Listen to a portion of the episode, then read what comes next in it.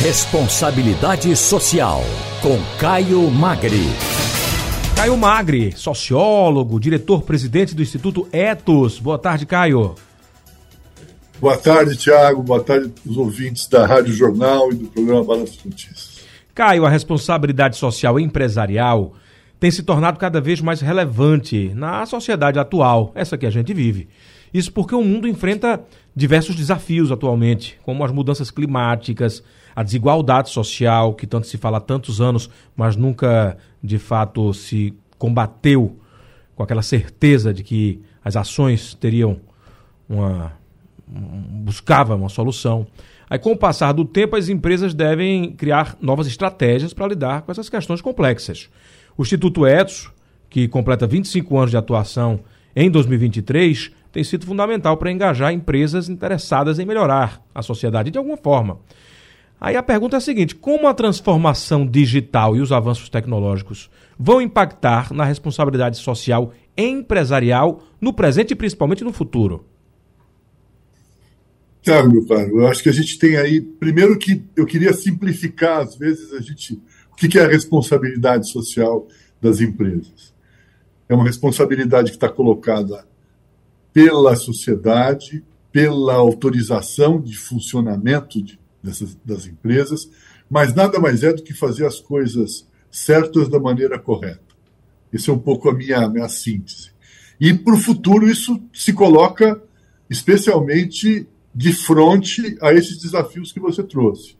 Aos desafios de enfrentar e continuar enfrentando, porque as mudanças climáticas continuam sendo cada vez mais extremadas, e isso significa que nós vamos precisar agir permanentemente.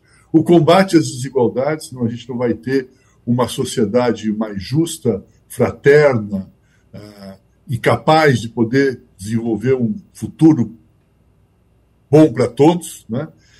E os avanços tecnológicos que se colocam muitas vezes numa, num lugar um pouco crítico, porque eles vão impactar a responsabilidade social das empresas, especialmente porque, ela, porque os impactos, os avanços tecnológicos vão é, mudar, modificar a forma como as empresas operam e se relacionam com seus diferentes públicos e segmentos. Por exemplo, será importantíssimo lidar cada vez mais com questões éticas de privação de dados, a ética no uso da, da inteligência artificial, garantir que as inovações tecnológicas sejam utilizadas para sempre enfrentar as mudanças climáticas e combater as desigualdades, quer dizer, ter esse filtro sobre elas, né?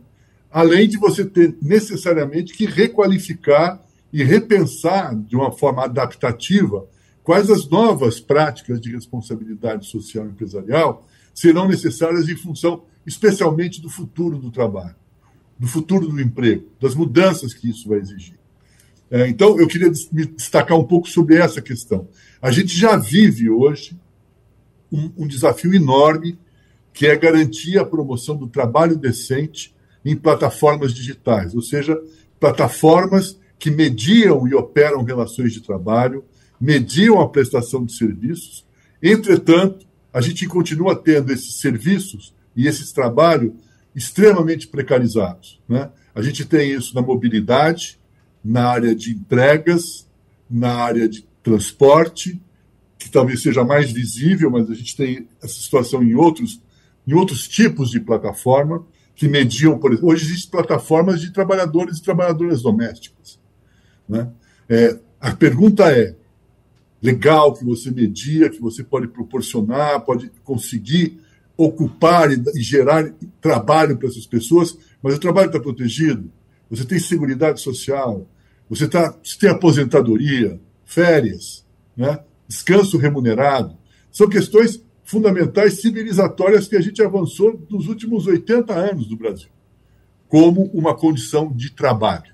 Né? Então, de novo, é, a tecnologia vai trazer essas possibilidades de uma mudança nas relações de trabalho, mas na forma como essas relações vão se estabelecer, mas nós precisamos garantir isso. Portanto, continua sendo um desafio muito grande para as empresas, ele é contínuo, que você tenha a tecnologia aliada aos seus compromissos de transparência, de integridade, de promoção de direitos humanos, é, de enfrentamento das questões climáticas e da proteção do meio ambiente presentes. Eles não vão desaparecer porque a gente tem tecnologias avançadas. Né? Então, essa é um pouco a nossa reflexão sobre esse momento de transição e a gente está usando aqui um pouco para nessa conversa com você os nossos 25 anos passados e os próximos 25 anos que a gente vai ter.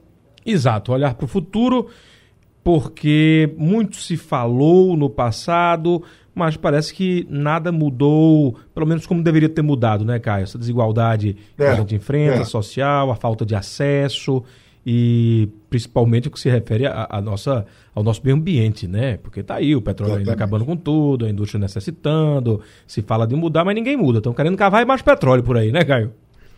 Estão querendo cavar mais petróleo. É bom lembrar que o petróleo não vai fugir. Isso, verdade. Ele vai ficar lá. Nem vai evaporar. A gente precisa. Não, a gente precisa saber se a gente realmente precisa, quando precisar, em que condições a gente vai usar, e a gente tem que saber que ao usá-lo, nós estamos liberando para a atmosfera um impacto ambiental, climático muito grande que vai nos penalizar gravemente. São decisões que têm que ser tomadas em cima desses critérios, senão, é, além da, do impacto local territorial, né? Você tem possibilidade de acidentes, você tem possibilidade de contaminação, você tem várias outras coisas possíveis de acontecer. Mas pensando friamente nesse momento, é, é momento, seria agora um, um momento para a gente continuar avançando na produção de energia fóssil, sabendo que esse é, junto com o desmatamento, no caso do Brasil. Os outros países não. Esse é o principal desafio de todo o globo, né, que é a, a, energia fóssil, caminhar nessa direção, sabendo que isso vai estar tá impactando gravemente o planeta, de uma maneira ainda mais desigual, porque as pessoas mais pobres, mais vulneráveis, com menos estrutura, menos estrutura e infraestrutura de políticas públicas e de infraestrutura pública, vão sofrer muito mais.